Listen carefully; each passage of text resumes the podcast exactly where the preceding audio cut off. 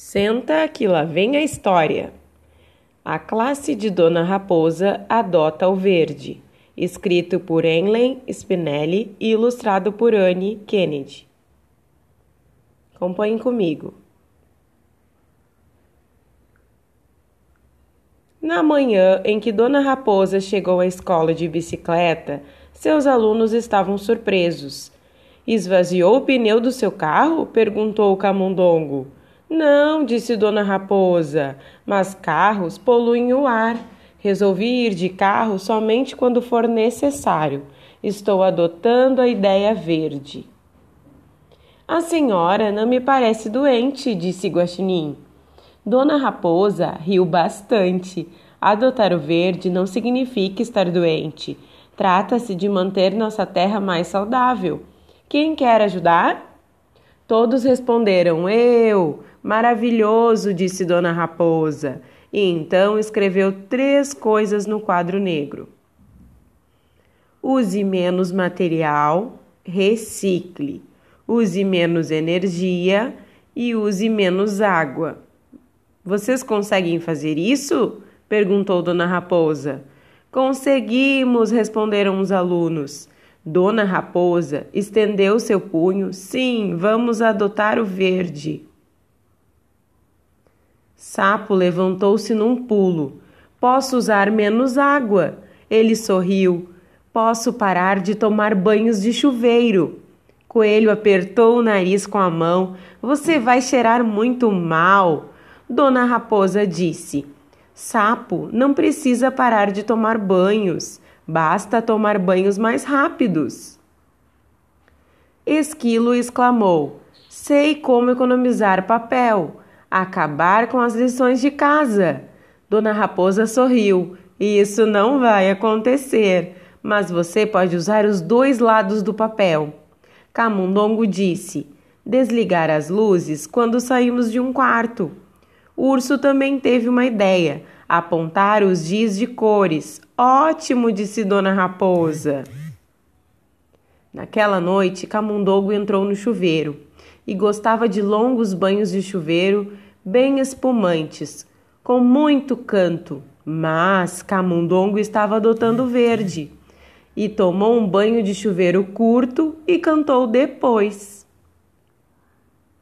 Guaxinim estava pronto para ir para a cama. Brrr, disse ela, está frio. Ela pensou em pedir a sua mãe para aumentar a calefação, mas Guaxinim queria adotar o verde. Assim, pegou mais um cobertor da estante.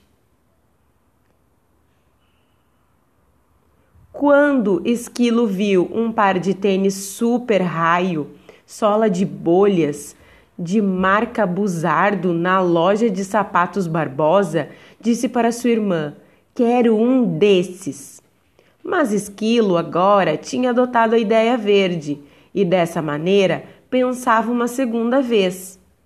Ainda posso me divertir e correr muito com meus tênis velhos. Chegada. Coelho foi até o supermercado com seu pai. Quando seu pai começou a botar os mantimentos numa sacola de plástico, Coelho disse: Leva muitos anos para uma sacola plástica se decompor. Da próxima vez, quando o coelho e seu pai foram fazer compras, eles levaram uma sacola de tecido. No sábado, o jovem urso estava vendo televisão.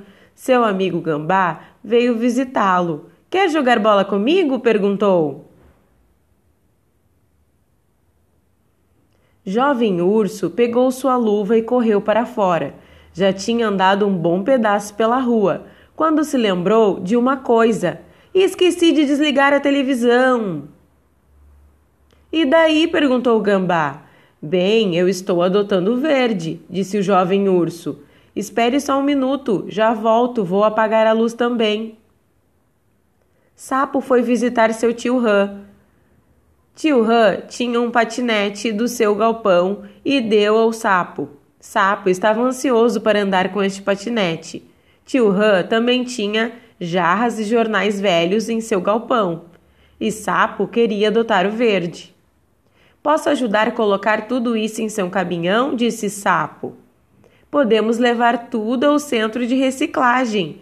Posso andar de patinete mais tarde. Na escola, no dia seguinte, a classe de Dona Raposa fez um troca-troca de brinquedos. Me cansei do meu ioiô, disse o coelho. Troco por meu chapéu de guarda-sol, disse Guaxinim. Quem quer minha máscara de dinossauro? perguntou o esquilo. Fico com ela, disse o sapo. Assim, aqui está o meu, meu tomate falante. Dia após dia, a classe de Dona Raposa fez boas escolhas verdes. Recolheram lixo do pátio da escola sem alguém mandar plantaram uma árvore em homenagem à Dona Raposa no seu aniversário. Certa manhã, o diretor apareceu na escola de bicicleta. Vejam, exclamou o coelho, o senhor Toupeira também está adotando verde. Os alunos aplaudiram. No dia seguinte, a classe de Dona Raposa teve muita gente adotando ser verde. Agora era a escola toda.